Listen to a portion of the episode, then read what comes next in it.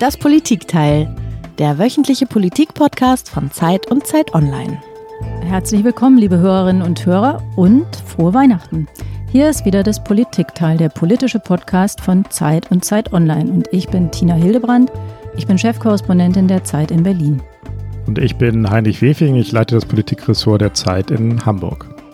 Mein Name ist Iliana Grabitz. Ich bin Politikchefin bei Zeit Online, ebenfalls in Berlin. Und ich bin Marc Brost und ich leite auch das Politikressort der Zeit. Insofern bin ich sowas wie die bessere Hälfte von Heinrich Wefing. Und äh, das ist eine ganz besondere Ausgabe am Ende eines ganz besonderen Jahres. Es ist unsere Weihnachtsausgabe, unsere Festtagsausgabe. Es ist die 1000 gute Gründe für Alkoholausgabe. Oder mit einem Wort, es ist die Weihnachtsfeier des Politikteils. Und deswegen moderieren wir heute zu viert, weil wir über das politische Jahr sprechen wollen. Wir wollen über unsere ganz besonderen Podcast-Momente sprechen und vor allem eben auch über das, was 2021 kommt, politisch. Und das Einzige, was wir uns heute vorgenommen haben, ist, dass es Alkohol gibt und dass ein Würfel eine Rolle spielen wird in dieser Sendung. Und ich weiß jetzt überhaupt nicht, was ihr mitgebracht habt. Ich habe hier, wir müssen gucken, wir sind ja per Video zusammengeschaltet. Ich habe hier einen kleinen Piccolo, einen Champagner, mhm. den ich jetzt mhm. aufmache. Schick, schick. Was habt ihr dabei? Nee, ich habe ein Glas dabei. Also ich habe äh, quasi das Glas schon eingeschüttet und habe ein Riesling-Säckchen dabei ein Riesling von einem befreundeten Winzer. Hm. das ist aber ganz schön, äh, ganz ja. schön elegant, muss ich sagen. Komm, trau also ich, Iliana, sag's. Ja, ja, genau. Ich muss leider sagen, ich wollte auch gerne mit dem Pikolöchen hier aufwarten und dann gab es aber sogar schnell keinen. Ist ja auch Lockdown gerade in Berlin, deswegen bin ich hier um die Ecke gegangen und habe mir ein Tannenzäpfle geholt. Ich habe auch ein Glas dabei, aber ich glaube, ich würde hier heute quasi eher den Bauarbeiter mimen und würde bei der Flasche bleiben. Ja, unbedingt. Und Heinrich? Genau, und ich habe die Politikteiltasse natürlich dabei. Da ist Tee drin. Das ist jetzt noch nicht so aufregend. Aber jetzt habe ich eine äh, ziemlich volle Flasche karibischen Rum und aus dieser Flasche schütte ich jetzt in den Tee. Äh, ihr seid live dabei, die Hörer auch und Hörerinnen. Und jetzt habe ich Tee mit Rum, wie sich das in Hamburg gehört. Prost. Heinrich, hat das nicht Helmut Schmidt auch immer so gemacht? Nee, der hat nur nee. geraucht, glaube ich. Aber also. nee, und der hat äh, Eierlikör, glaube ich, in seinen Kaffee ja, gegossen oder irgendwie sowas ganz ekliges. Ich, ich würde einfach sagen zum Wohl, oder? Cheers. Prost. Cheers. Cheers auf euch. Ja, Prost, ne? Eigentlich wäre jetzt noch ganz viel, Marc, äh, zur besseren Hälfte zu sagen. Ich das glaube, da hätte ich auch noch mal bessere Hälfte ist, klären wir im Laufe des Gesprächs. Aber erstmal ähm, haben wir wie immer ein Geräusch, das wir uns jetzt mal anhören. Ich finde also immer noch die, die, die Brände am schlimmsten. Ne? Also in, in Brasilien, in äh, USA, aber auch in Australien, was ja jetzt wieder aktuell ist, glaube ich, soweit ich weiß. Genau, einfach ganz schlimm, als ich gesehen habe, wie die Tiere dann irgendwie verbrannt überall rumgelegen haben. Ich meine, die Menschen werden irgendwie noch gerettet, aber die Tiere halt nicht. Und die, ja, die kommen dann einfach alle in den Feuern um oder die äh, indigene Bevölkerung. Das hängt ja eng mit dem Klimaschutz zusammen. Fridays for Future, weil das einfach die ganze Welt mitbewegt hat. Ausgehend von einer jungen Frau. Das war erstmalig und super. Ich verfolge auch viel die Politik in den USA, auch aus beruflichen Gründen. Und äh, da hat mich natürlich die Präsidentschaftswahl ähm, ähm, sehr beschäftigt und hat mich auch sehr aufgeregt oft, was da abläuft. Und warum mich das irgendwie auch äh, irgendwie betrifft, wie das alles da abläuft, ist nicht nur, ob jetzt Trump gewählt wird oder nicht, sondern ähm, das, diese Spaltung der Gesellschaft, die man in den USA sieht und äh, von der man das Gefühl hat, dass wir die irgendwie auch nachvollziehen, ein bisschen in Deutschland. Und man weiß nicht, ist das wieder vergessen in, in zwei Jahren alles äh, irgendwie der Erfolg der AfD und, und solche Geschichten oder werden da Weichen gestellt und wir werden uns irgendwann wundern, was ist da in 2020 passiert und wir haben es äh, nicht äh, ausreichend erkannt, was da auf uns zurollt vielleicht. Ne? Für mich ist halt dieses Corona-Thema eigentlich am präsentesten, weil es eben alle meine Lebensbereiche so äh, stark beeinflusst. Ne? Also jetzt gerade auch, dass einem die Lebensgrundlage einfach entzogen wird. Bon, dieses Jahr, es ist die große Pandemie mit der Covid-19 und man redet nur darüber. Ja klar, ich bin fast 70, ich habe Schiss. Ich bin ziemlich isoliert in meinem Alter äh, als Ausländerin und so. Aber bon, die Angst war, war stark als die Lust. Ja, das war, haben wir alle gehört, das war ein Klangteppich, den äh, Lena von Holt eingesammelt hat, die uns ja schon seit 41 Folgen unterstützt. Und äh, ich wollte noch mal fragen, Lena, wo hast du die Stimmen eingefangen? Ja, das war ein Sonntagnachmittag in Berlin Und die einen waren gerade auf dem Weg zum Spielplatz mit ihren Kindern, die anderen haben sich mit Freunden getroffen zum Spazierengehen. Und ich habe mir gedacht, Ende des Jahres, das ist ein guter Moment, um mal zurückzugucken. Was hat einen im Jahr eigentlich politisch bewegt? Was waren Momente, die hängen geblieben sind? Und wie viele musstest du fragen, um die Auswahl zu kriegen? Ist der Berliner eher auskunftsfreudig? Naja, dadurch, dass ich in Berlin-Neukölln unterwegs war, waren die meisten sehr aufgeschlossen. Und ich musste ein bisschen öfter fragen, weil doch ziemlich oft die Antwort Corona kam. Ja, das war nämlich auffällig in dem klammen Teppich. Es war jetzt nicht nur immer Corona, aber du, du sagst sozusagen in der, in der echten Welt, bei der echten Umfrage war Corona schon das beherrschende Thema, oder? Es war auf jeden Fall das beherrschende Thema, wobei ich auch sagen muss, dass sich viele gewünscht haben, dass Corona eben, oder die, sie haben gesagt, dass es sie gestört hat, dass Corona so viel Raum eingenommen hat im letzten Jahr. Und ich muss auch sagen, dass mir das selber auch aufgefallen ist. Es sind echt viele wichtige Themen liegen geblieben. Wie habt ihr das wahrgenommen? Total. Es gibt übrigens bei Wikipedia gibt sogar eine, eine äh, Seite der abgesagten Ereignisse 2020. Ist irre. Es sind, glaube ich, über 80.000 oder es waren schon im Juni über 80.000 oder so. Und ich zähle jetzt nicht auf, aber es ist irre, wenn man da nochmal drauf guckt, weil man, man vergisst das auch schon wieder. Aber es war irre viel, vom Sport, Kultur bis zu Gedenk, also riesigen Gedenktagen, Tagen, die wir auch eigentlich hatten dieses Jahr. Kannst es ja auch in unserer Statistik vom Politikteil sehen, ne? Also, dass wir am Anfang haben wir gestartet, waren fast monothematisch. Im Sommer war es dann ein bisschen besser, dann war es aber sehr monothematisch äh, auch äh, mit dem US-Präsidentschaftswahlkampf. Äh, und jetzt habe ich wieder das Gefühl, wir sind seit Wochen wieder nur mit Corona beschäftigt. Also kann sich im Grunde genommen diese beiden Wellen kann man da ablesen. Ne? Mhm. Das war jetzt so der Versuch, Iliana, auf äh, unsere Podcast-Momente zurückzublicken oder sanfte Überleitung ähm, auf das, genau, was wir, ihr habt die was wir mitgebracht haben und äh, auch nochmal den Hinweis darauf, dass ein Würfel jetzt gleich eine Rolle spielt. Ja, jetzt bin ich gespannt. Ja, wir haben uns nämlich überlegt, wir wollen auch so eine Art äh, Jahresrückblick machen, aber jetzt nicht streng chronologisch und eine Folge nach der anderen. 41 könnte man auch unmöglich ähm, wieder anhören. Deswegen hat jeder von uns Vieren eine Folge sich ausgesucht, die ihm oder ihr besonders im Gedächtnis geblieben ist. Und ähm, da wir die nicht chronologisch abspielen wollen und auch nicht alphabetisch, denn dann käme ich als Letzter und das fände ich nicht so richtig gut, haben wir uns überlegt, was machen wir stattdessen und deswegen haben wir uns den von Marc schon angekündigten Würfel mitgebracht. Jeder hat einen Würfel dabei und wir werden jetzt auswürfeln, wer anfangen darf. Wobei ich jetzt ein bisschen irritiert bin, Heinrich, weil du ja gesagt hast, du willst auf keinen Verletzter sein und ich sehe ja nicht, wie du würfelst. Also ich wette, du hast jetzt jedes Mal eine 6, wenn wir würfeln, ja, mal oder? Mal gucken, mal gucken. Also oder? mein Würfel ist aber geeicht und äh, ein vom Verfassungsgericht geeicht. Eine. Ah, okay. nee, nee, nee, aber ein von hier, ich gucke gerade auf die Verpackung, die wurde, die Verpackung für den Würfel wurde nämlich mit Hilfe des äh, ganzen Zeitverlages gerade im Hamburger Pressehaus aufgetrieben. Dazu gibt es einen ledernen, echt ledernen äh, Würfelbecher. Wenn wir das im Fernsehen machen würden oder per Video bei YouTube, könnte man das jetzt sehen. Es ist ein ganz toller Würfel, aber er hat auch eine 2 und eine 4 und eine 1 und ich werde ganz bestimmt keine 6 werfen. Und aus welcher Abteilung? Aus welcher Abteilung des äh, Pressehauses hast du den? Wo, wo wird normalerweise gezockt, gewürfelt? Nein, nein, das Können ist das ausgeschlossen. Oder ist das, das? Ist, äh, das musste ich zusichern, okay. dass ich das nicht weiter sage. So. Okay, okay. Okay, ich, ich muss jetzt erstmal Mut antrinken. Ne? Also ich meine, wir würfeln gleich. Würfeln wir gleichzeitig oder nacheinander? Habe ich noch eine Chance, meinen Nein, Würfel wir würfeln, wir alle gleichzeitig. drehen? Geht's genau. jetzt los? Na, also, alle gleichzeitig. Eine 5. Ich habe eine 5. Und jetzt muss. Ich habe eine 2. Ich habe auch eine 2. Das ist jetzt sehr lustig, aber ich habe eine 6. Klar. Und das war nicht abgesprochen, aber okay. es war gewollt, oder? Oh, ich habe auch eine 6. Ich ich habe mich vertan. Ich habe, nein, Quatsch. Wir können auch nochmal machen. Nein, nein. Oh. Okay, Heinrich, leg los.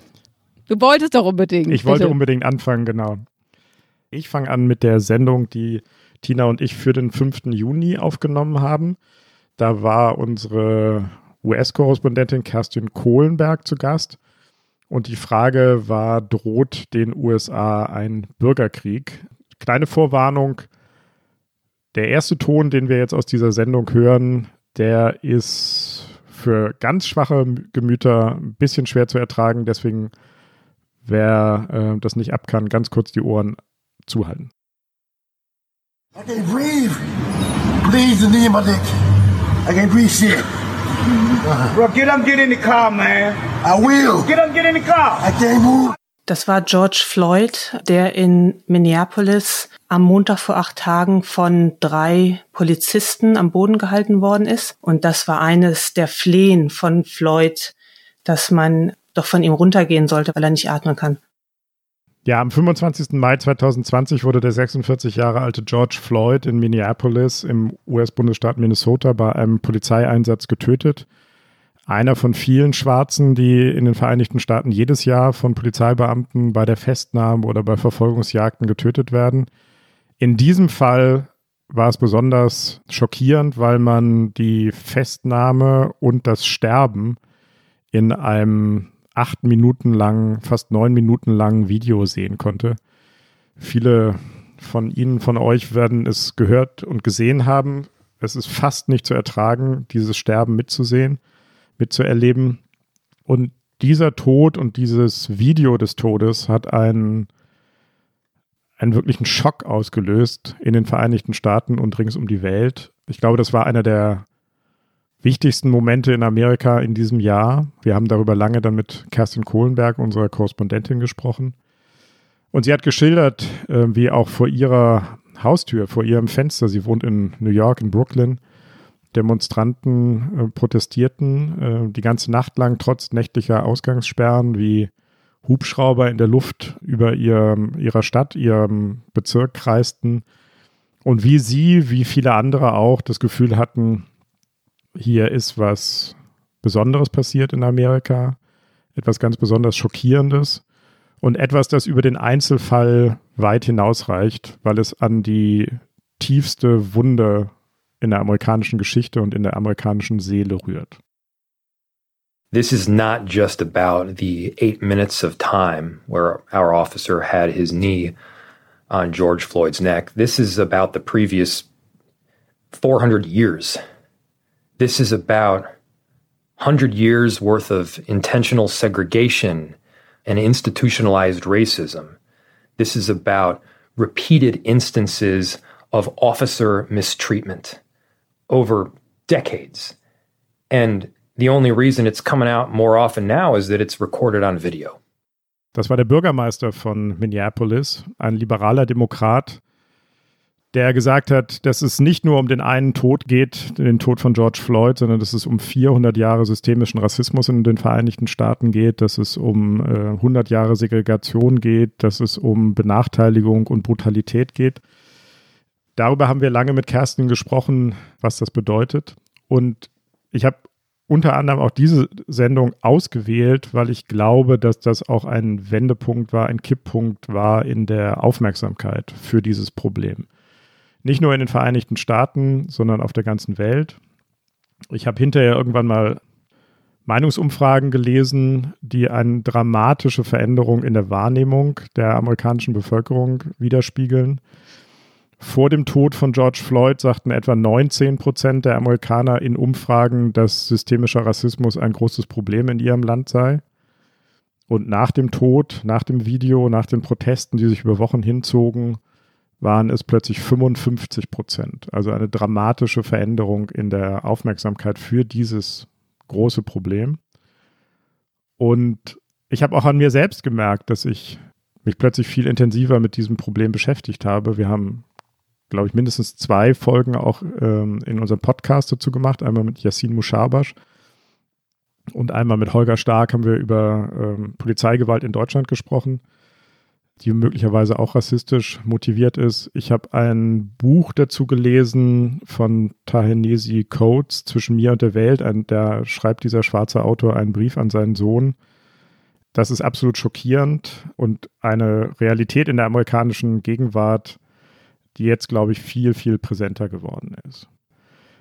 Und es gibt noch einen zweiten Punkt, den ich daran interessant finde. Wir waren in dem Wahljahr, wir waren in den Vereinigten Staaten ähm, und haben ununterbrochen darauf geschaut, wie wirken sich diese Dinge jeweils aus ähm, für Trump und seinen demokratischen Herausforderer Joe Biden.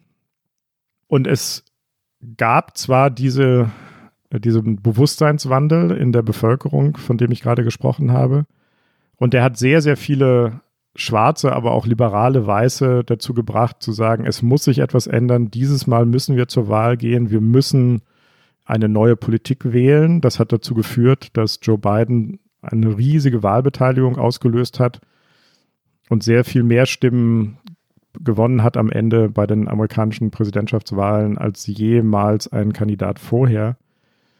Aber das Irre und das auch sehr, sehr Verstörende ist eben, dass die andere Hälfte Amerikas auf diesen Tod geblickt hat und auf die Proteste, die danach losbrachen und nur die Gewalt gesehen hat, nur die brennenden Innenstädte, nur die Gefahr, die vermeintlich davon ausgeht, wenn Schwarze wütend werden ähm, und ihre Rechte einfordern. Und so hat auf der anderen Seite Donald Trump im Wahlkampf mit der Warnung vor Black Lives Matter und den vermeintlich bevorstehenden gewalttätigen Übergriffen in den weißen Vorstädten enorm Stimmung für sich machen können. Also die Spaltung des Landes hat sich auch in diesem Tod nochmal manifestiert. Dieses Land guckt immer auf jedes Thema mit sozusagen zwei Blickachsen, sieht zwei unterschiedliche Dinge. Die eine Hälfte des Landes sieht systemischen Rassismus, die andere Hälfte sieht Gewalt in den Vorstädten, Plünderungen und Bedrohung der amerikanischen Lebensweise. Und auch Donald Trump konnte mit dem Hinweis darauf wahnsinnig mobilisieren. Und so hat auch dieses Ereignis, es hat gar nichts geändert, sondern hat nur die Spaltung vertieft. Aber weißt du, was ich äh, ganz interessant finde, Heinrich? Also zum einen hätte ich dir jetzt, glaube ich, noch ganz, ganz lang zuhören können, weil es ein ganz wichtiger Moment ist und du, ich weiß, wie sehr dir Amerika am Herzen liegt und deswegen hast du, glaube ich, jetzt sehr emotional über das Land gesprochen. Als wir vorhin darüber geredet haben, über die Frage, was ist hängen geblieben von 2020, hätte ich eigentlich gedacht, also in einem normalen Jahr außer Corona hätte wahrscheinlich jeder gesagt, die Abwahl von Donald Trump. Ein Ereignis, auf mhm. ne, das sich viele vielleicht nicht vorstellen konnten, auf das viele gehofft haben und es ist passiert. Und ich hätte wetten können, dass du in der Auswahl deines Podcast-Moments und in dem Rückblick auf das Jahr eher auf die Abwahl von Trump gehst. Aber dass du jetzt sagst, nein, es gab diesen anderen Moment und wir fangen auch diese Weihnachtsausgabe mit was na, besinnlich ist fast irgendwie zu lapidar gesagt, mit was sehr Emotionalem und sehr Ernsthaftem an. Das fand ich eigentlich stark. Das fand ich wirklich stark. Mhm. Wobei das ja Zufall war, weil der Heinrich seinen Würfel gezinkt hat. Nee, er wollte, er wollte Oder ja, er wollte ja anfangen. Er wollte anfangen. Ich wollte oder? unbedingt damit anfangen, damit wir jetzt die heiteren Themen bei euch besprechen. Nee, aber ich wollte noch mal sagen, was ich, weshalb ich diese Sendung mir total gemerkt habe, ist, weil ich fand, dass Kerstin super eindrucksvoll die Realität geschildert hat. Und ich weiß noch, sie hat geschildert, wie sie mal, ich glaube, ihr Mann ist ja Amerikaner, angehalten wurde Mhm. von einem Polizisten in den USA und sie fühlte sich irgendwie zu Unrecht da angemacht von dem und wurde dann relativ also nicht aggressiv, aber hat dann gesagt, oh, was fällt Ihnen denn ein? Und hat dann gemerkt, dass ihr Mann sie unheimlich versucht hat, also da runterzukriegen und so. Und sie hat irgendwann gemerkt, dass der Angst hatte, dass der wirklich Angst hatte. Und das war für sie, glaube ich, auch so ein ganz einschneidender Moment, hat sie erzählt, weil sie in dem Moment auch gedacht hat, wenn sie, sie ist eine weiße Mittelklassfrau, wenn sie schon so einen Moment hat, wie muss das dann erst anderen Menschen gehen? Menschen, die eine schwarze Hautfarbe haben, Menschen, die vielleicht Angehörige anderer Minderheiten sind. Und das habe ich mir wahnsinnig gemerkt. Das fand ich wahnsinnig Mhm. eindrucksvoll, weil ich es auch so nachvollziehen konnte, weil ich finde, man hat generell in vielen anderen Ländern manchmal Berührungspunkte mit der Polizei, wo einem klar wird, die können auch echt ganz anders sein als bei uns so dieser freundliche Freund und Helfer, der manchmal ein bisschen schlecht gelaunt ist, aber eben nie gefährlich. Oder Mhm. selten. Naja, selten. Und alles das wird eben nicht verschwinden. Das ist der Punkt, Marc. Der, durch die Abwahl von Trump ändert sich das nicht. Die Polizeigewalt ändert sich nicht, der Rassismus ändert sich nicht. Und auch deswegen ist das vielleicht das Thema, das uns auch weiter beschäftigen wird. Absolut. Vielleicht noch ein Gedanke abschließend von mir dazu, als du eben sagtest, dass du das das erste Mal, dass sich auch für dich persönlich was verändert hat. Das kann ich von mir auch berichten, dass sonst immer die Rassenproblematik, natürlich wissen wir, es gibt Rassismus in Deutschland, aber mit Amerika und mit dem Mord an George Floyd ist das tatsächlich auch wirklich in mein Bewusstsein sehr, sehr viel stärker getreten, dass eben der strukturelle Rassismus für uns alle eine Rolle spielt. Und bei mir im Privaten ist es so, ich habe eine Schwägerin, die ist Haitianerin, Amerikanerin, also halbe halbe. Und wir haben wirklich von dem Tag an ganz andere Diskussionen geführt und ich habe einfach gespürt, wie sie das beschäftigt und wie sie mhm. auch auf einmal eben eine Notwendigkeit sah, die ich sehr gut nachvollziehen kann, das tatsächlich auch in die Familie reinzubringen. Ne? Und sagte, wir müssen da jetzt drüber reden. Das ist jetzt das Thema, mit dem wir uns auseinandersetzen müssen und das ist bis heute so. Also das kann ich wirklich bestätigen. Ich habe ehrlich gesagt vergessen, wer, wer was gewürfelt hatte. Ich, ähm nee, wir würfeln jetzt, jetzt, noch. Wir müssen noch mal würfeln. Und der, der, ich der Heinrich, mit, genau. ich wieder die sechs mal mache. Ich muss aussetzen. Der hat wahrscheinlich, nein, der hat wahrscheinlich heimlich oh, vier vorbereitet. Heinrich würfelt eine jetzt. sieben jetzt. Jetzt wird gewürfelt. Oh, ich habe ja, hab eine vier. Oh, ich habe schon wieder eine zwei. Ich habe eine eins. Hier, oh, ich zeig's euch. Marc. Das ist wirklich, also. Tina ist dran. Da bin ich jetzt dran. Okay. Ich habe eine Folge ausgesucht, die auch Heinrich und ich gemacht haben, mit der Historikerin Hedwig Richter. Absolute Entdeckung für mich. Und ähm, wir hören uns vielleicht mal den ersten Ton von Hedwig an. Da hat Gisela Bock, die große Historikerin, darauf aufmerksam gemacht, dass die republikanische Tradition ganz, ganz stark mit Männlichkeit verbunden ist und dass es deswegen auch kein Zufall ist, dass in ähm, stark republikanischen Ländern, Ländern mit einer starken republikanischen Tradition wie die Schweiz oder Frankreich, dass da eben das Wahlrecht besonders spät eingeführt wurde. Ja, man, man hört das schon sofort. Man hört sofort den Grund, warum ich die Hedwig ausgesucht habe. Die hat einfach eine sagenhaft gute Laune die sie also instantly verbreitet. Und für mich war das sozusagen eine Versöhnung mit der äh, Geschichtswissenschaft, weil mich hat das immer sehr interessiert, Geschichte, aber ich habe dann den Fehler gemacht, das zu studieren. Und es war schrecklich, weil das war, glaube ich, das langweiligste Fach von allen und die Kommilitonen waren die schrecklichsten von allen. Und dass jetzt eine Frau wie die Hedwig das so gut gelaunt rüberbringt, das finde ich großartig. Außerdem muss man wissen, Hedwig ist auch Hölderlin-Expertin offensichtlich postet fast jeden Tag mehrere Gedichte mindestens von Hölderlin und hat auch da eine ganz tolle Auswahl. Und Aber sie hat, sie hat nicht nur gute Laune, sondern hat auch ähm, einen schönen Dialekt. Ah, nee, sehe ich anders. ich wusste, dass es kommen mag, aber du hast keine Chance. Wir machen gleich eine Umfrage hier. Du kannst gleich ein Hölderlin-Gedicht in Dialekt ja, vorsagen. Oh, schwäbeln, du darfst ein Hölderlin äh, mal reinschwäbeln. Singen. Hier.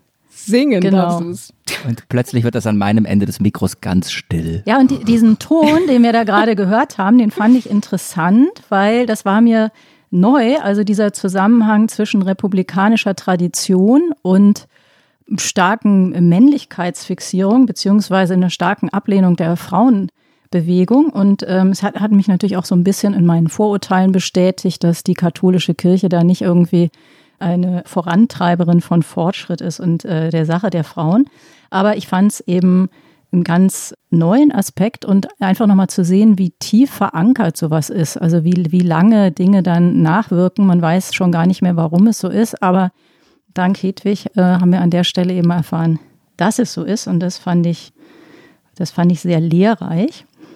Und dann ähm, habe ich aber noch einen Ton rausgesucht nicht immer, aber oft wurde das Wahlrecht von oben installiert und die wollten das gar nicht haben. Da, da gibt's ganz großartige Akten, also wie man in den USA zum Beispiel mit vielen Mühen die Leute überzeugt hat mit Alkohol und frei Bier, freies Essen, ähm, dass sie tatsächlich zu den Wahlen kommen. Und, aber es gab natürlich dann auch Bewegungen, wie bei den Afroamerikanern oder bei, bei den Frauen oder bei, in der Arbeiterschaft, dass es natürlich auch ähm, ähm, dann äh, von unten eingefordert wurde. Aber wir sollten das eben nicht übersehen. Es, es gibt viele Menschen, für die das äh, nicht so viel bedeutet. Und ich denke, das unterscheidet heute, wenn wir auf, auf heute schauen, auch Demokratien von Diktaturen, dass es okay ist, nicht politisch zu sein. Ja, das wäre doch eine super Idee. Wir haben ja auch ein Wahljahr nächstes Jahr. Wenn, wenn wir da irgendwie mit Essen und ähm, Tannenzäpfle oder so gelockt werden, das wäre doch vielleicht gar nicht schlecht.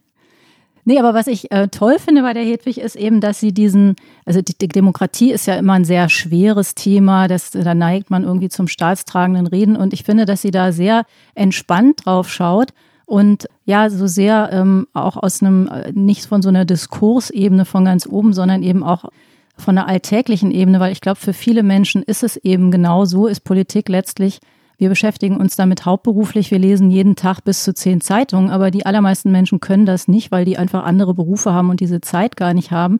Und im Prinzip ist das aber auch ganz in Ordnung so. Das ist ja auch das, was die Hedwig sagt. Man darf sich auch in gewissem Umfang nicht für Politik interessieren.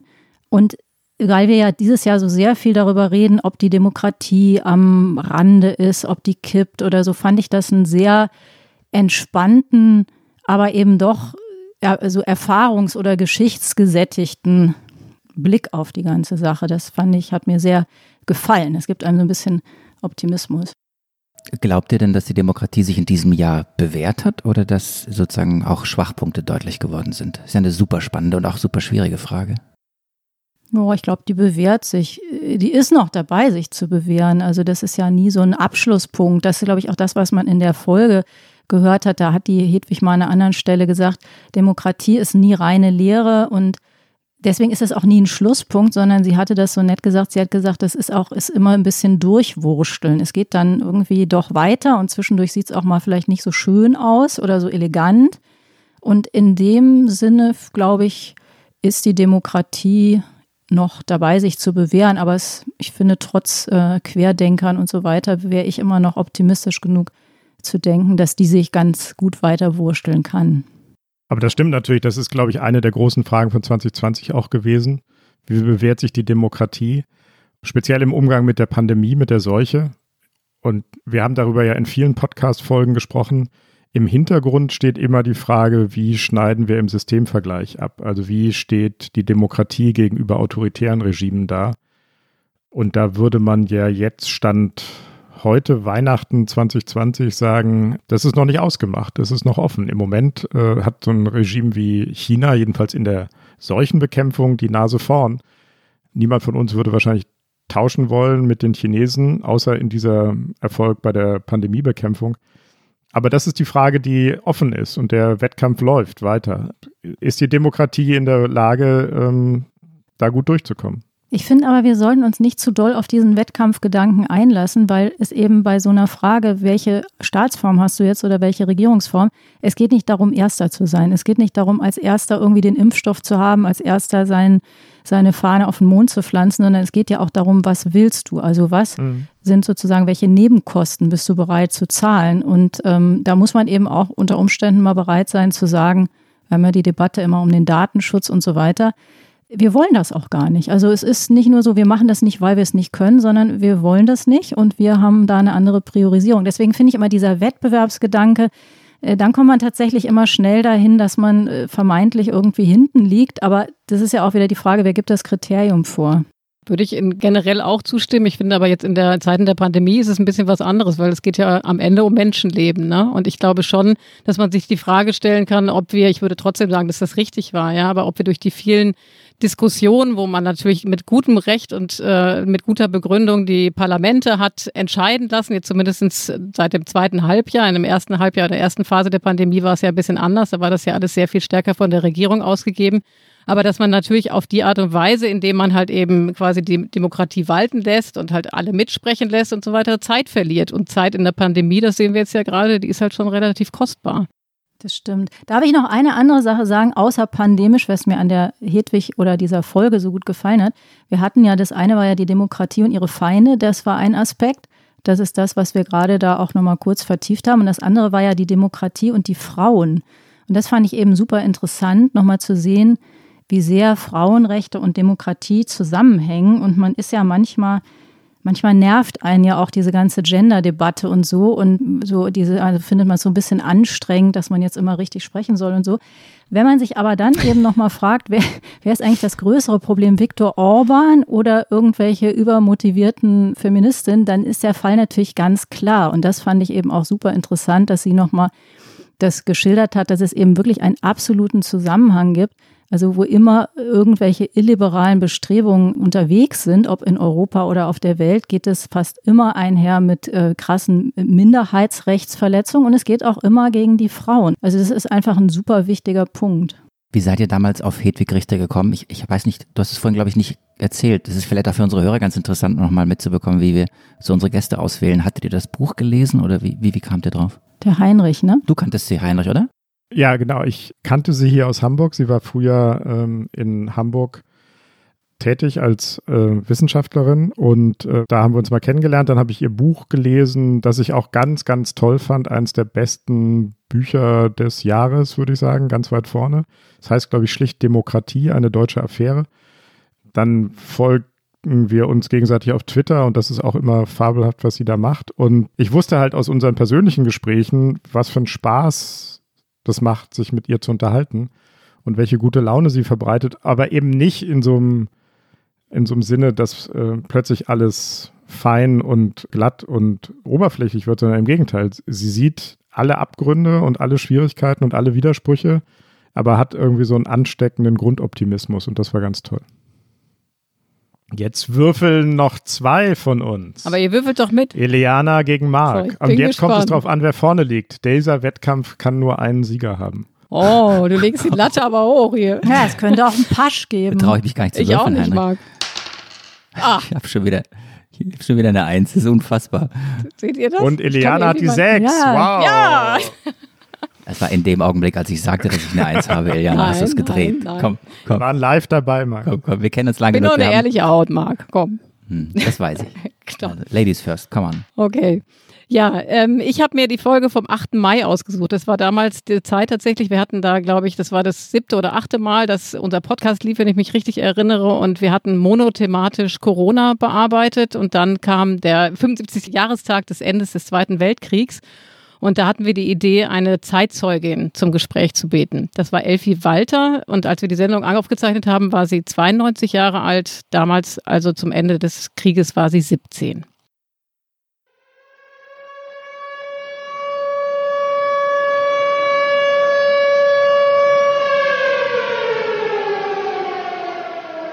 Also das ist ganz klar, das geht einem durch Mark und Bein, das ist eine Sirene, ein Bombenalarm.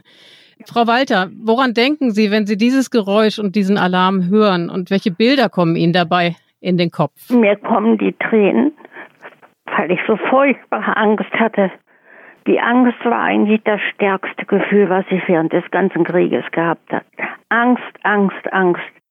Ja, ich glaube, man hört das schon, so wie sie da gesprochen hat. Ähm, das war für mich wirklich eines der bewegendsten Gespräche in den ganzen vielen Gesprächen, die wir hier hatten. Journalistisch, aber ehrlich gesagt auch rein menschlich, ja. Also wenn man so jemanden reden hört und hört, wie ihr die Tränen kommen, nur angesichts oder in, äh, wenn sie hört, dieses Geräusch, diese Sirene, das hat mich schon ganz schön berührt. Und eigentlich war es ja damals so, äh, Marc, ich weiß nicht, ob du dich erinnerst, dass wir da hinfahren wollten. Ne? Äh, Frau Walter hatte uns auch eingeladen, es war Corona, ich hatte da mit ihr telefoniert und sie hatte gesagt, ach, kommen Sie doch vorbei, ich bin jetzt 92, was habe ich denn zu verlieren? Und dann äh, haben wir aber doch ob des Risikos am Ende abgesagt und haben sie dann telefonisch dazu geschaltet. Und Weißt du, wo ich da wieder, ganz kurz, weil du mich jetzt angesprochen hast, weil mir das wieder in den Kopf kam? Ich, ich wusste nicht, dass du diese Folge ausgesucht hast. Ich glaube, das war auch, da war noch nicht mal klar, dass wir das äh, produzieren. Als Armin Laschet sagte, dies sei das härteste Weihnachten, das Nachkriegsgenerationen je erlebt hätten.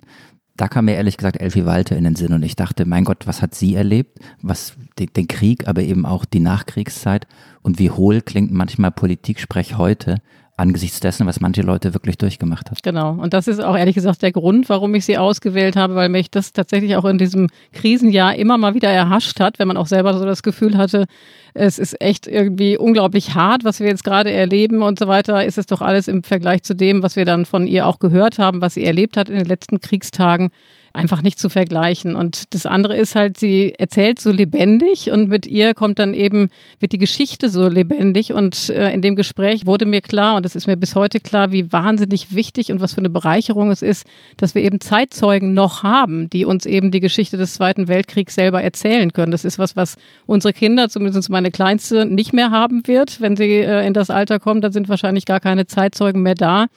Und ähm, da wurde mir einfach bewusst, wie wahnsinnig wichtig so eine Erinnerungskultur auch ist, um halt eben ja quasi ein Verständnis für Geschichte zu entwickeln. Und das Zweite ist das, was du jetzt eben schon angerissen hast, Marc, dass ich halt das damals empfand als so einen wahnsinnig starken Kontrast zu Corona. Also wir hatten ja damals irgendwie zwei Monate Corona auf dem Buckel und äh, weiß nicht, ob ihr euch erinnert, da machten ja auf einmal diese irren Kriegsmetaphern die Runde, ja. Also da war dann der Macron, der von sprach, äh, nous sommes en guerre, ja. Also wir sind im Krieg und auch danach haben wir sie befragt. Wenn einer die Wirtschaft über die Gesundheit stellt, das kann ich durch meine Erfahrung nicht gut verstehen. Obwohl, wenn ich mich mit meinen Kindern unterhalte, die natürlich anders denken, und meine Enkelkinder und so, dann haben die auch recht, wenn die das Wirtschaftliche mindestens so hoch stellen wie die Gesundheit.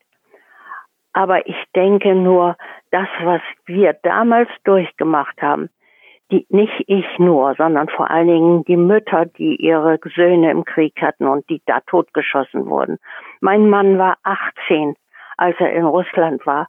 Wenn ich das mir so vorstelle, äh, die, die, die, die waren, die wurden totgeschossen und die Mütter hier mit ihren kleinen Kindern in Hamburg mussten jede Nacht in, in den Bunker gehen und wenn sie Glück hatten, stand ihr Haus noch und wenn sie Pech hatten, war es ausgebrannt oder es war Trümmer.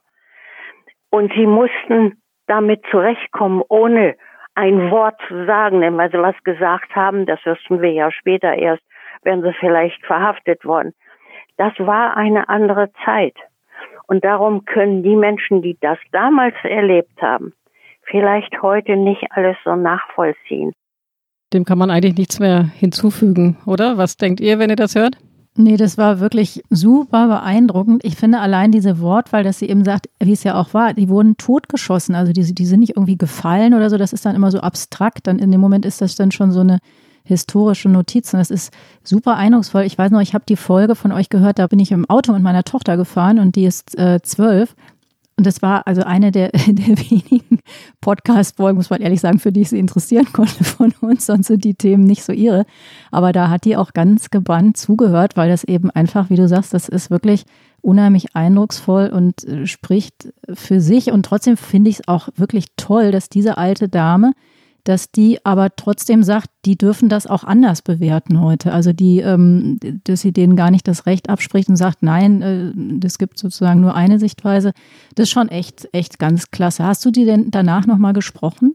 Ja, sie hatte sich noch mal einmal gemeldet bei mir. Ähm, der, der, Witz war ja, sie, also sie hatte kein Internet. Das heißt, sie konnte eigentlich diesen Podcast gar nicht hören und meinte dann auch, nachdem wir gesprochen hatten, ach, äh, vielen Dank, das hat mir schon geholfen, das einfach mal wieder zu sprechen. Ich weiß gar nicht, wo ich das hören kann. Und dann meldete sie sich aber ein, zwei Wochen später nochmal und sagte, wissen Sie, ich habe ganz viele Zuschriften auch bekommen daraufhin, also aus der Familie natürlich.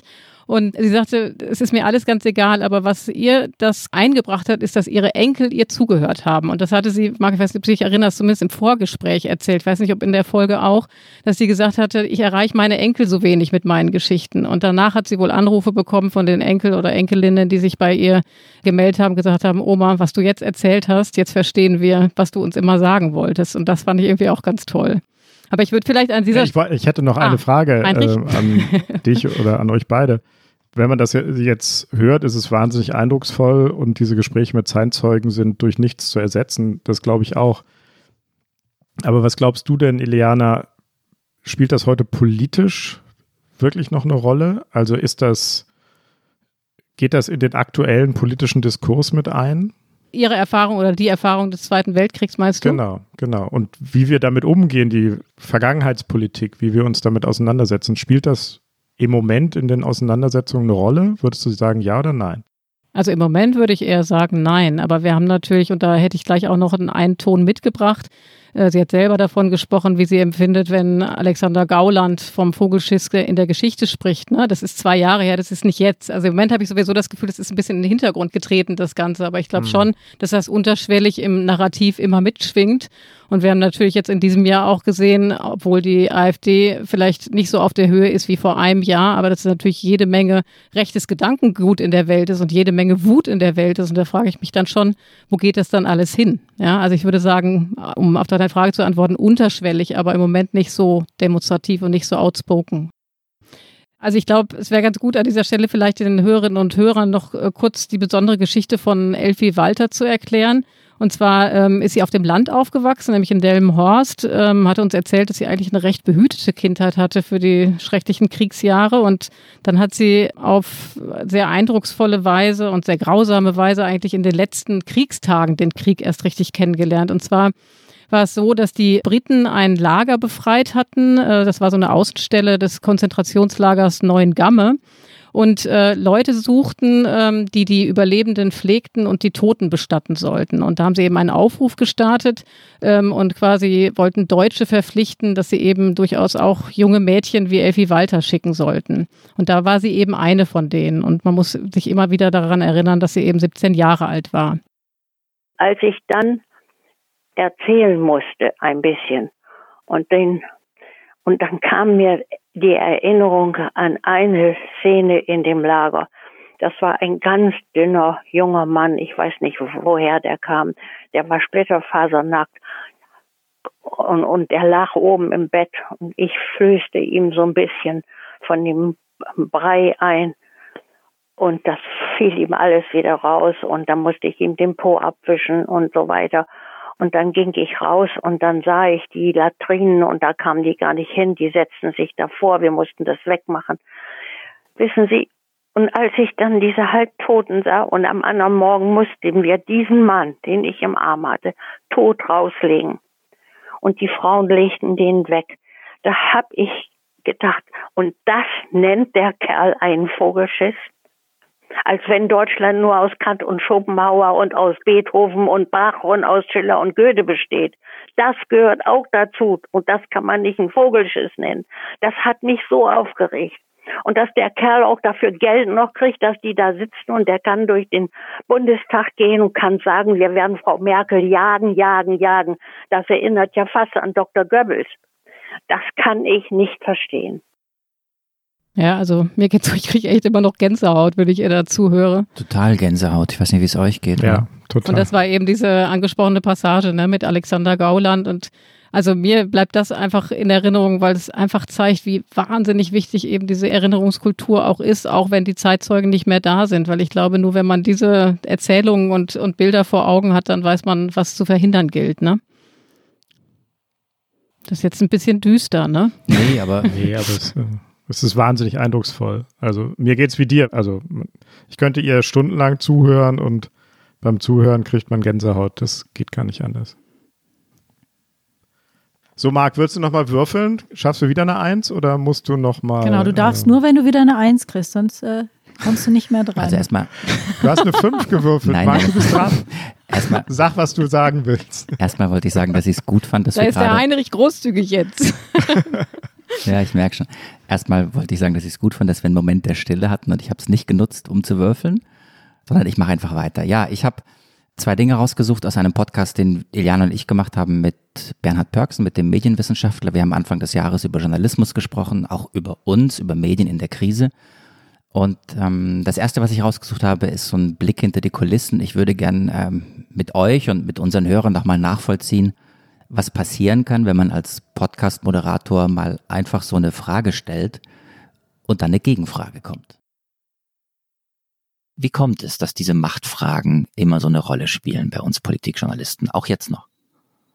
Na, mich würde da wirklich ihre, auch ihre eigene Perspektive interessieren, weil Ah, einerseits liegt es natürlich, ja genau, also so, so ein Stück ähm, erpresster Selbstauskunft unter Live-Bedingungen. Also eine Antwort liegt natürlich nahe. Es ist einfacher, ein Machtspiel zu analysieren, als sich in dieses irrwitzig komplizierte Geschehen des Risikomanagements in pandemischen Zeiten hineinzuarbeiten. Aber Rückfrage, warum ist es so attraktiv? Ja, deswegen gebe ich die Frage erstmal weiter an Eliana und ich überlege noch 30 Sekunden. Also ich werde hart nachfragen, keine Sorge. Absolut. Also ich glaube, es hat einerseits mit gelernten Habits zu tun. Ich meine, das ist das, was wir seit Jahren machen. Also die, die schon länger im Beruf sind oder auch die anfangen, das ist das, was uns beigebracht wird. Guck nach der Machtpolitik, ne? weil es natürlich auch spannend ist. Also da kommen wir auch wieder auf die Geschichten zurück, die wir erzählen wollen. Wo man äh, Konflikte sieht, da macht es natürlich auch Spaß, da reinzuhorchen und zu zeigen, dass man nah dran ist, ne? dass man hinter den Kulissen weiß, wie die, wo die Strippen gezogen werden. Also, ihr Lieben, erste Regel des klugen Podcast-Moderierens, sich vorher Fragen überlegen und überlegen, wie äh, mögliche Gegenfragen aussehen kann. Und zweite Regel Ja, des klugen Moment, Moment, Marc, so einfach kommst du jetzt nicht hier raus. Was hast du Moment, Moment, geantwortet? Moment. Doch, doch, warte, warte. Und zweite Regel des klugen Podcast-Moderierens, immer auf die Co-Moderatorin verweisen, falls eine Gegenfrage kommt. Ja, die Tricks kennen wir aber schon alle. Ja, aber Jan hat das damals super gemacht und ich habe es deswegen auch ausgesucht, weil ich finde, weil es wirklich auch nochmal jetzt in die Gegenwart weist. Nämlich die Frage, schauen wir genug hinter die Kulissen dorthin, wo Strippen gezogen werden? Wie gehen wir mit Informationen in der Pandemie um? Man hat im Augenblick ja, das habt ihr, bekommt ihr alle mit und bekommen unsere Hörer mit, so eine wahnsinnige Indiskretionsmaschinerie aus allen Ministerpräsidentenkonferenzen heraus, wird live gesimst, wird äh, in Echtzeit getwittert. Es gibt Kollegen anderer Medien, die, die auch vier Buchstaben haben, die im Grunde ihre Online-Sitzungen damit bestreiten, dass live vorgelesen wird, was gerade ein Teilnehmer einer Sitzung getwittert hat. Und das macht nicht nur was mit dem Journalismus, weil er so ein bisschen hysterischer und aufgeregter wird, sondern es macht auch was mit der Politik. Weil Politiker uns erzählen, dass sie in diesen geschützten Räumen, in diesen Konferenzen, wo man über die große Frage diskutieren müsste, wie geht man mit der Pandemie um, gar nicht mehr geschützt diskutieren kann, weil eben alles verquatscht wird, alles rauskommt. Ähm, man hat keine Zeit mehr zum Nachdenken, man hat keine Zeit mehr, um mal Fragen zu testen. Fand ich super interessant. Marc, ich habe immer noch die Frage, was du geantwortet hättest, aber die stelle ich mal zurück. Ich habe nämlich eine andere Frage oder eine Frage an alle jetzt, nicht nur an dich. Ich kann mich genau an diese Momente erinnern, wo wir alle den Eindruck hatten, dass es auch so Machtkämpfe zwischen den Ministerpräsidenten gibt. Wer positioniert sich am besten? Wer ist der Öffner? Wer ist der Harte?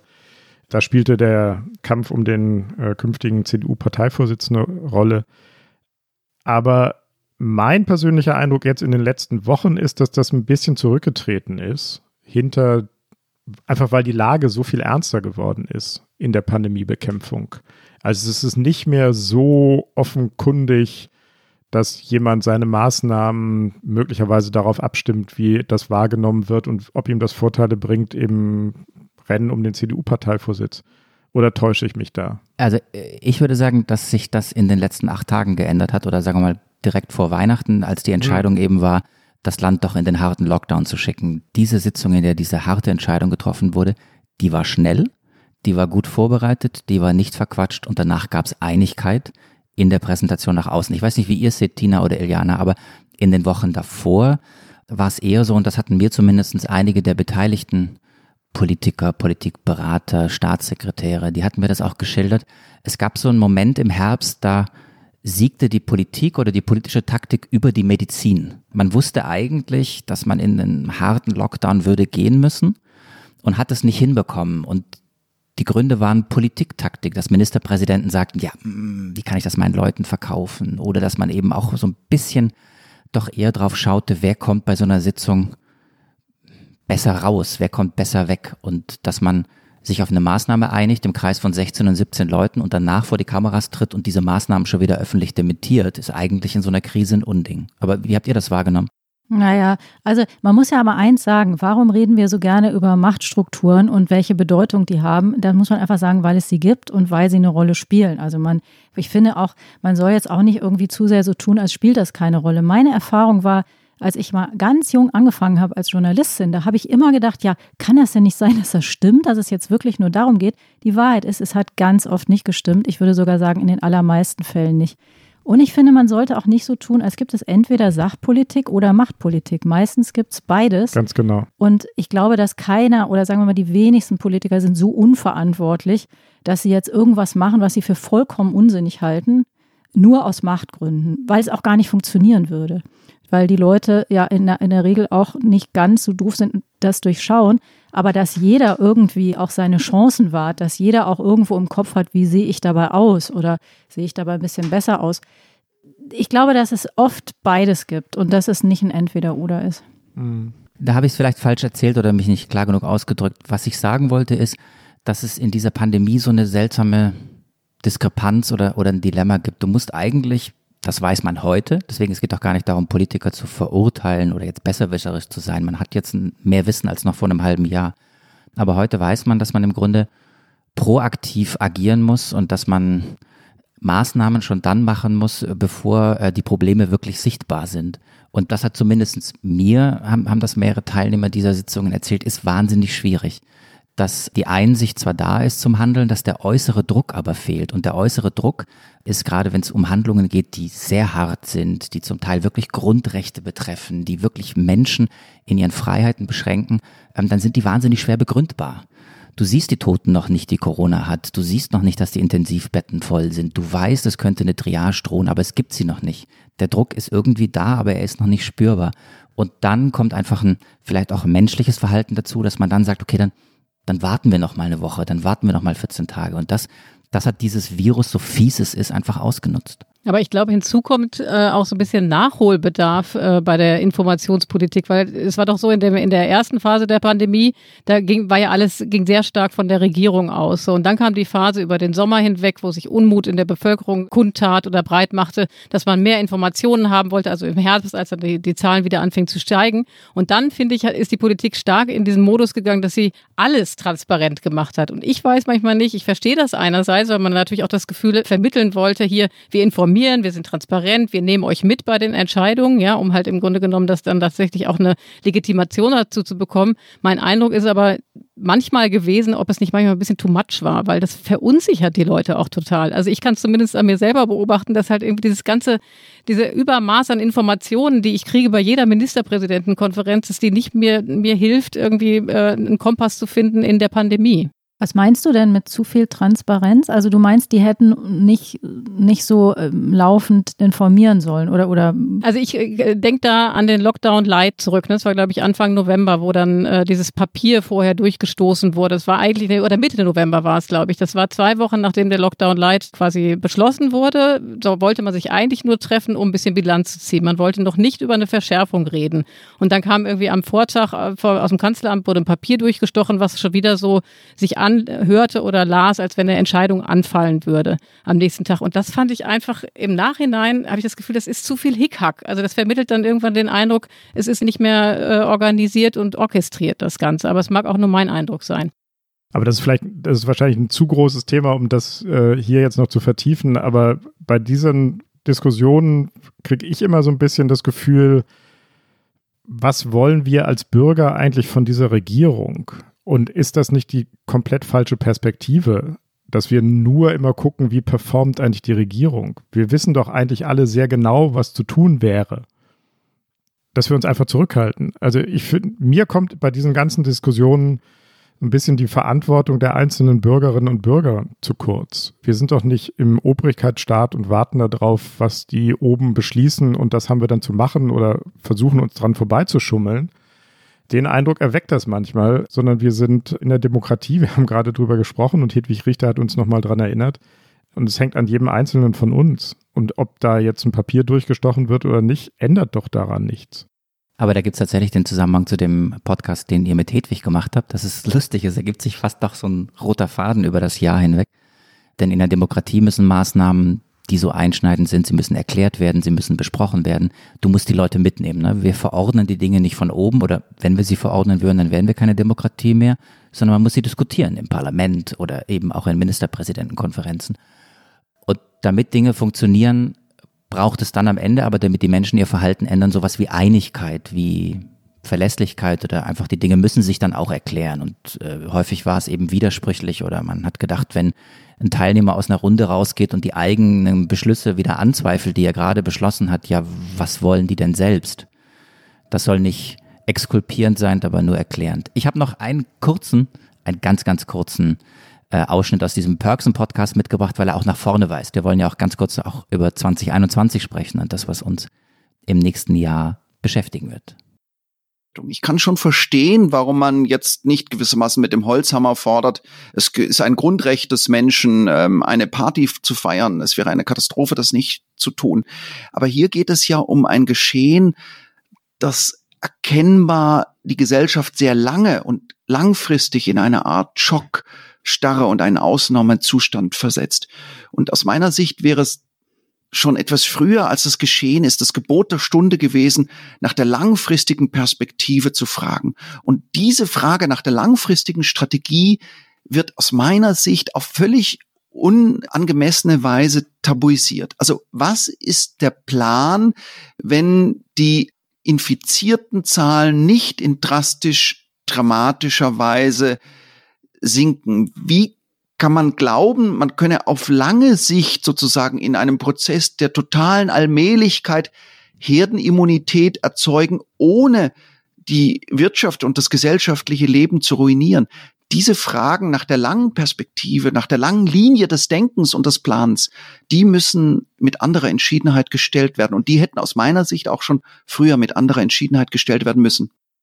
Und das Lustige ist, wenn wir nicht wüssten, dass dieser Podcast im, ich glaube, es war Mai, Iliana oder so, ne, aufgenommen wurde, würde man sagen, es könnte auch November oder Dezember sein, weil der Lockdown der harte Lockdown wird toi toi toi am 10. Januar vorbei sein.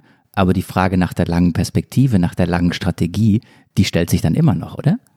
Mm, also da bin ich auch wieder ein bisschen skeptisch. Wir machen ja gleich auch noch unsere beliebte, legendäre Rubrik Flop 5. Und ich schätze Herrn Perksen auch wahnsinnig, ähm, aber dieses, wir brauchen eine langfristige Perspektive für die Pandemiebekämpfung, hätte, glaube ich, auch eine Chance in der Phrasenparade. wir wissen es nicht. Wir wissen, es gibt keine langfristige Perspektive. Wir lernen das, wir lernen das Virus immer genauer erst kennen. Die langfristige Perspektive ist, ähm, wir werden impfen irgendwann. Ähm, das ist die langfristige Perspektive. Aber wir können offensichtlich das Verhalten der Bevölkerung nicht genau vorhersehen.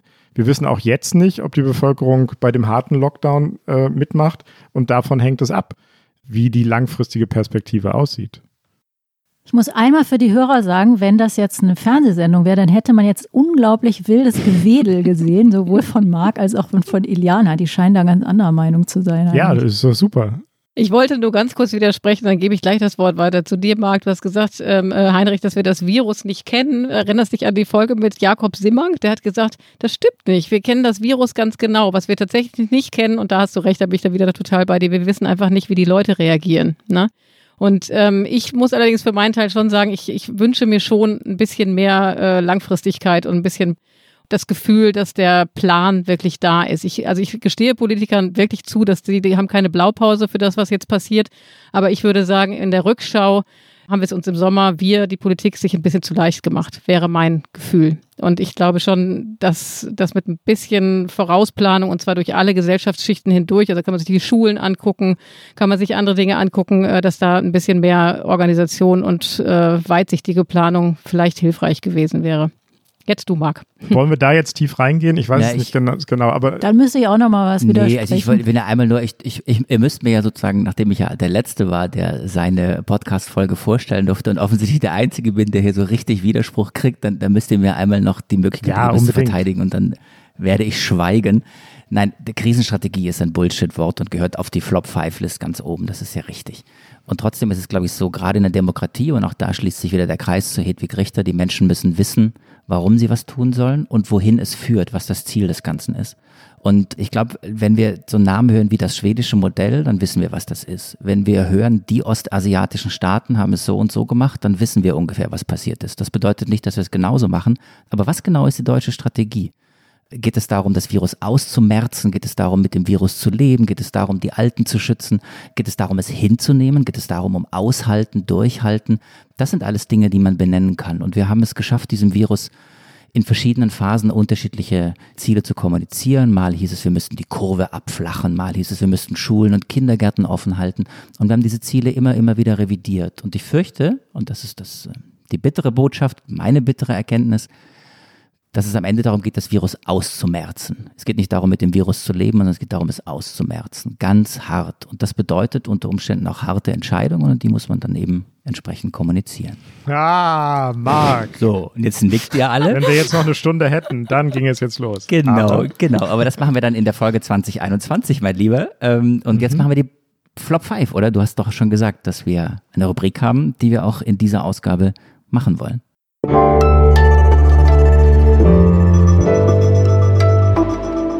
Flop 5. Und die wird wieder ausgewürfelt, oder? Wer anfängt? Ja, können wir machen. Wenn ihr euch ja. darauf nochmal einlassen wollt. du mit deinem Echtlederbeutel da. Ist ja kein Wunder. wir würfeln und Heinrich hat eine 6 Wetten. Ich habe eine 6, aber das könnt ihr nicht sehen. Doch, könnt ihr wohl. Ich habe eine 4. Ich habe eine 3. Und ich habe eine 4. ja, dann fange ich ja an. Okay. Also mein Flop hat nichts mit Corona zu tun. Mein Flop heißt, mit der Physik kann man nicht verhandeln. Mm, super. Weil ich finde, das ist einerseits irgendwie eine Banalität und es ist aber auch so ein bisschen eine weise daherkommende passiv-aggressive Ansage, die im Prinzip heißt, heißen soll, du sollst nicht mit mir verhandeln, denn meine Meinung ist objektiv und daher richtig und deine nicht. Und es ist genauso wie das, was ihr vorhin da angesprochen habt. Wir kennen das Virus sehr gut und trotzdem ist damit das Problem noch nicht gelöst. Und so ist es da eben auch. Deswegen ist das mein Flop. Hm. Würfeln oder einfach weiter? Würfeln. Komm. Würfeln. Würfeln. Komm. Also. Zwei. Iliana, das kann nicht sein. Ah, hier, wir Ich habe müssen. auch eine 6, aber du machst weiter. nee, wir Komm. müssen natürlich nochmal hier, wie nennt man das? Ja, klar. Stechen. Aber. Also, Iliana, du hast einfach die sechs nochmal reingehalten. Okay, jetzt hast du gewonnen. Ich habe eine 4. okay, ich habe eine 6. So, ähm, mein Flop, der Marc wird sich darüber freuen, ist, der Staat muss dafür aufkommen.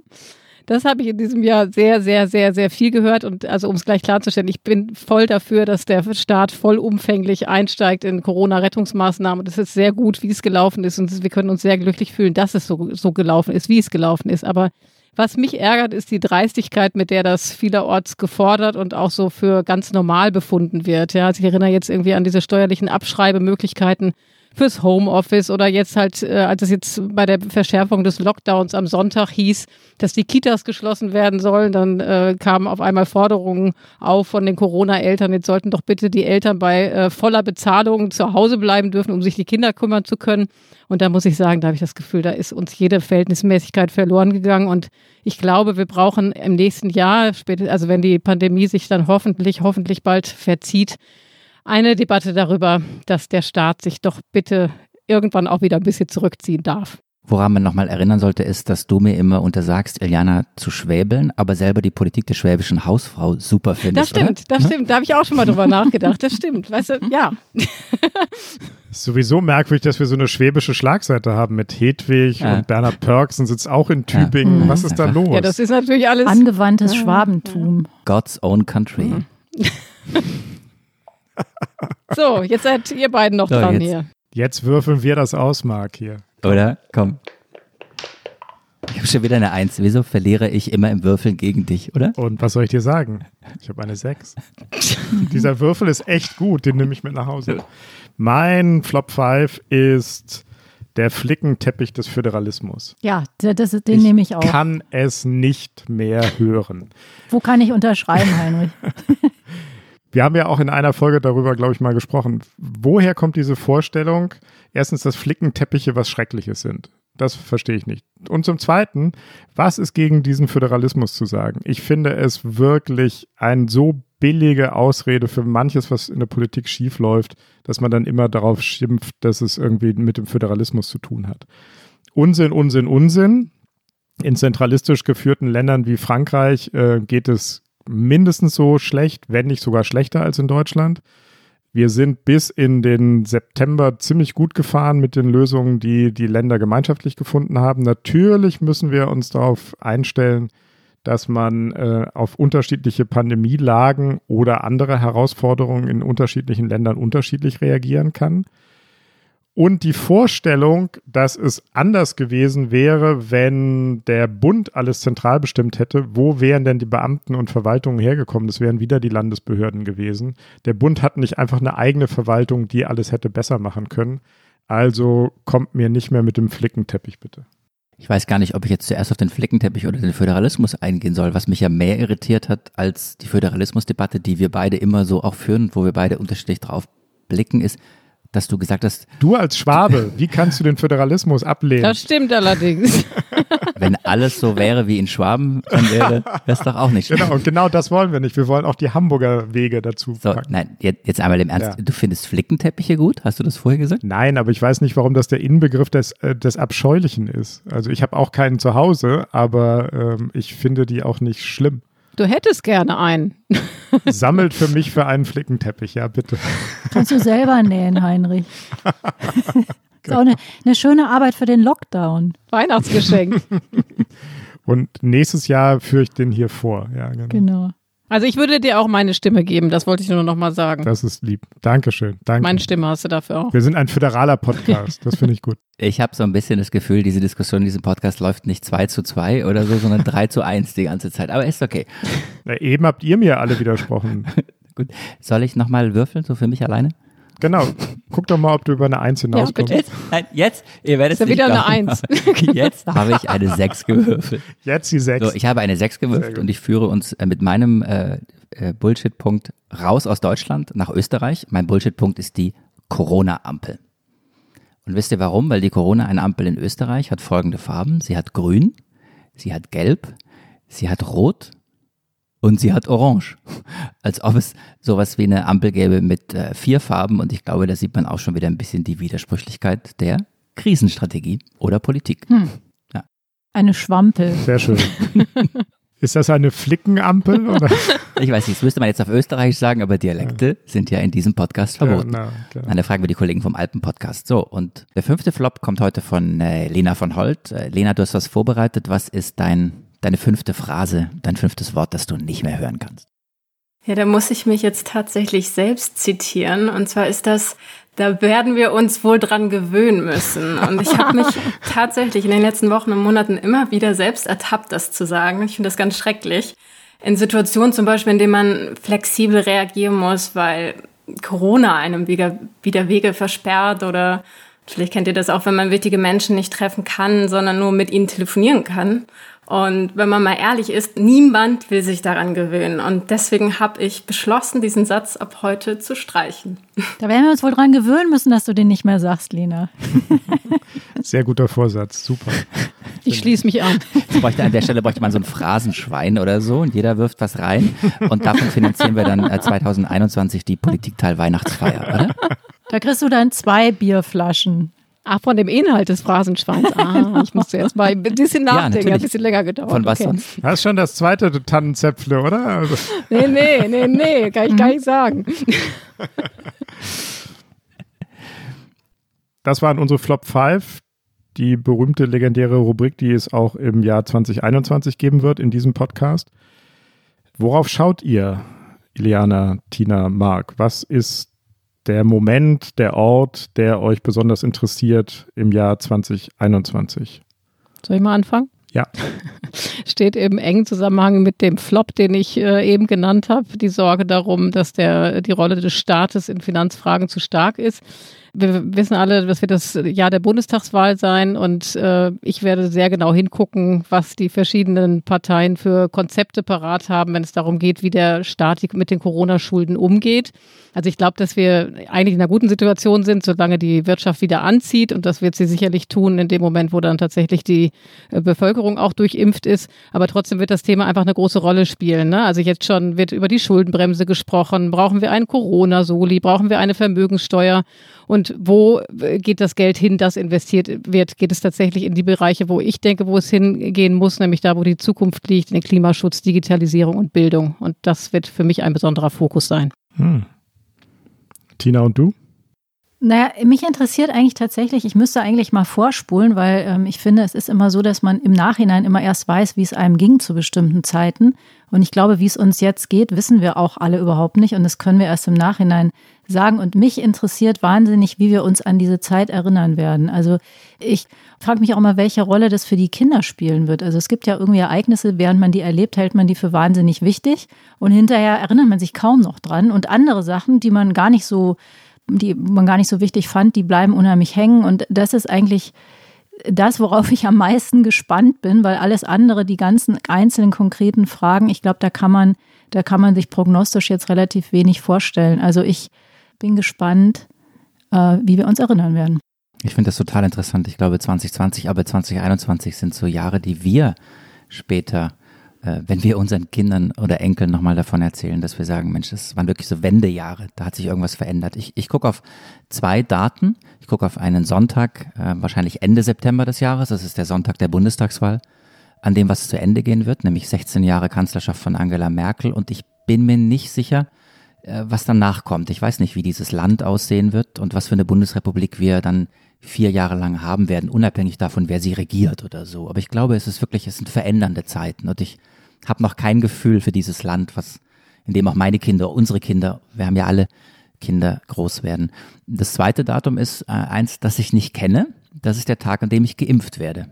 Ähm, und ich glaube, je nachdem, ob das Ende des Jahres sein wird oder Mitte des Jahres oder vielleicht gar nicht 2021, wird auch viel meinen Blick auf die Pandemie und, und auch insgesamt auf, auf, auf dieses Jahr bestimmen. Klappt das? Funktioniert das? Wie viele Leute lassen sich impfen? Das sind ja alles so große Fragen, die wir im Augenblick alle diskutieren. Aber ich glaube, dieses Datum ist ganz, ganz wichtig für mich, aber vielleicht auch für ein paar andere Leute. Hm. Heinrich. So, jetzt müsste ich ein Sodele, müsste ich jetzt sagen, aber das ist schon wieder ein schwäbisches Wort und da habe ich es reingeschmuggelt. Ich würde nochmal nach Amerika schauen. Ich würde auf den 20. Januar 12 Uhr mittags schauen. Da wird Joe Biden als 46. Präsident der Vereinigten Staaten vereidigt. Und natürlich, die, die ganzen Fragen, die liegen dann auf der Hand. Schafft es Biden, das Land zu versöhnen? Kann eine Regierung Biden die Pandemie bekämpfen? Was bleibt vom Trumpismus jetzt, da Trump nicht mehr im Amt ist? Aber eine Frage habe ich ganz speziell äh, an dieses Datum oder an die Stunden und Tage danach. Die Frage nämlich, wird Twitter Trump von der Plattform schmeißen? Das würde mich total interessieren und die Geschichte, die dahinter steckt, können wir vielleicht mal einen Podcast drüber machen. Die großen Plattformen Facebook und Twitter haben in den Wochen vor der Wahl ihre Rolle komplett verändert. Die haben nämlich angefangen, redaktionell zu arbeiten. Die haben äh, Tweets des Präsidenten entweder geblockt oder mit Erklärungen versehen, haben ihre Rolle total verändert. Und das ist das Eigentliche, was mich interessiert. Nicht nur schmeißt Twitter Trump runter und was würde der dann machen? Geht er auf eine andere Plattform? Sondern wie entwickelt sich die Rolle und die unfassbar große Macht der Plattform weiter in diesen Zeiten und im Jahr 2021? Und das sollten wir, Heinrich, wirklich als Podcast-Folge machen. Das finde ich super spannend. Fände ich ganz, ganz klasse. Mit wem würdest du reden wollen? Ist schon eine Idee? Ähm, nee, weiß ich noch nicht. Weiß ich noch nicht. Aber ähm, hätte ich große Lust. Aber in Wahrheit haben wir jetzt vier Themen für vier Podcasts, oder? Das stimmt. Ja. Wo kommt das Geld her mit Iliana? Wie ist es, wenn ich geimpft werde? Und wie werden wir uns erinnern? Einen geschichtsphilosophisch erinnerungsphilosophischen äh, Podcast von Tina. Und vielleicht wird man sich auch an diese Podcast-Folge irgendwann der einst noch erinnern, oder? Die Aber legendäre wie? erste, die, erste, die legendäre erste Weihnachtsfeier des Politikteils. Ich weiß nicht, wie es bei euch ist. Ich habe hier, ich halte es kurz mal in die, in die Kamera, damit ihr das sehen könnt, mein Plätzchenteller fast gegessen. Mhm. Mein Shampoo ist leer und ich sah in der Kamera, wie Iliana, glaube ich, äh, auch ab und zu, also in deinem Bier ist auch nicht mehr viel nicht drin. mehr ne? viel. Ein Schluck. Und Heinrich geht jetzt über den Rum pur zu trinken, ohne Tee, oder? Genau, der Tee ist kalt, äh, der Rum ist heiß, äh, den trinke ich jetzt weiter. Genau. Genau. Das heißt, äh, Tina macht die Abmoderation, oder? Tina? Ja, liebe Hörerinnen und Hörer, das war eine besondere Folge vom Politikteil, dem politischen Podcast von Zeit und Zeit Online. Wir verabschieden uns an dieser Stelle und danken wie immer unserer Produktionsfirma, den Pool Artists, danken ganz besonders der Lena, der wir immer zu danken haben und die aber dieses Mal ja auch mal mit uns in der Sendung war. Das fand ich sehr schön. Und ähm, Na, und die Tasse aus der, die Tasse, Tina, die Tasse, aus der Tasse. Heinrich gerade in diesem Augenblick schon wieder seinen Tee getrunken hat. Den Rum. Die kann man im Ja. Fanshop erwerben. Wer kriegt die denn jetzt? Eigentlich kriegt ja immer unser Gast eine Tasse. Jetzt waren wir unsere eigene Lena. Gäste. Ja. Lena. Ja, Lena na muss endlich mal eine Tasse kriegen, wenn sie noch keine hat. Genau. Genau. Lena kriegt die Tasse, die natürlich auch Sie kriegen können, liebe Hörerinnen und Hörer, wenn Sie nämlich auf unsere Seite gehen. Da kann man die im Fanshop bestellen. Der Marc, der Marc macht mir Zeichen, aber was will er mir sagen? Nein, ich habe es extra aufgeschrieben. Ich habe es mir hier aufgeschrieben. shop.spreadshirt.de Ah. slash Zeit Bindestrich Podcasts. Musst du singen. Musst du singen, Marc. Nein, singen tut bei uns nur noch Heinrich. Gesungen wird nicht, darüber haben wir uns vorher verständigt. War auch eine 3 zu 1 Entscheidung, aber ich sage nicht, wer nicht singen wollte. Ich kann nur sagen, die nächste Folge wird auch wieder eine etwas andere Folge sein. Die Neujahrsausgabe von Das Politikteil, dem politischen Podcast von Zeit und Zeit Online. Wird anders sein als alle anderen Folgen, anders auch als diese Folge. Es lohnt sich reinzuhören. Bis dahin kommen Sie gut durch die Feiertage, genießen Sie die ruhige, stille, merkwürdige Zeit. Bleiben Sie gesund und bleiben Sie uns treu. Kann man das so sagen? Auf jeden Fall, das, das sollte man so sagen. Absolut. Auf jeden Fall. Ich bleib dir treu, Heinrich. Du bist ja auch meine bessere Hälfte. Du musst mir treu bleiben. Darüber müssen wir nochmal sprechen. Tschüss. Tschüss. Tschüss. Frohe Weihnachten. Frohe Weihnachten. Frohe Weihnachten. Tschüss. Tschüss. Tschüss.